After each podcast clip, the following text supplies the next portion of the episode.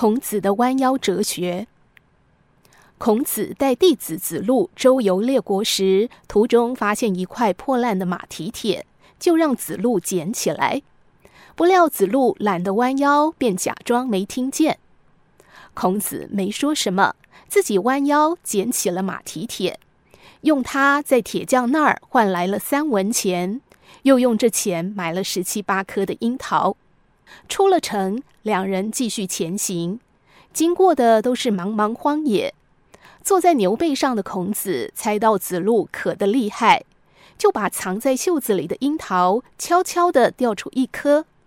子路一见，赶紧捡起来吃。孔子边走边丢，子路也狼狈地弯了十七八次的腰。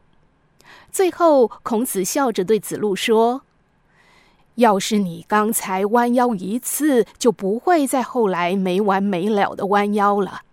小事不做，将来就会在更小的事情上操劳。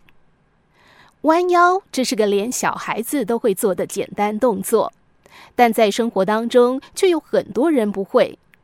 他们也许是懒惰，也许是孤傲，也许只顾着抬头看天上的风景，而干脆忘了。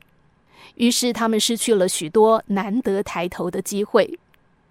其实一生当中会有很多教你弯腰的人，有时候只需弯一次腰，人生就会从此改变。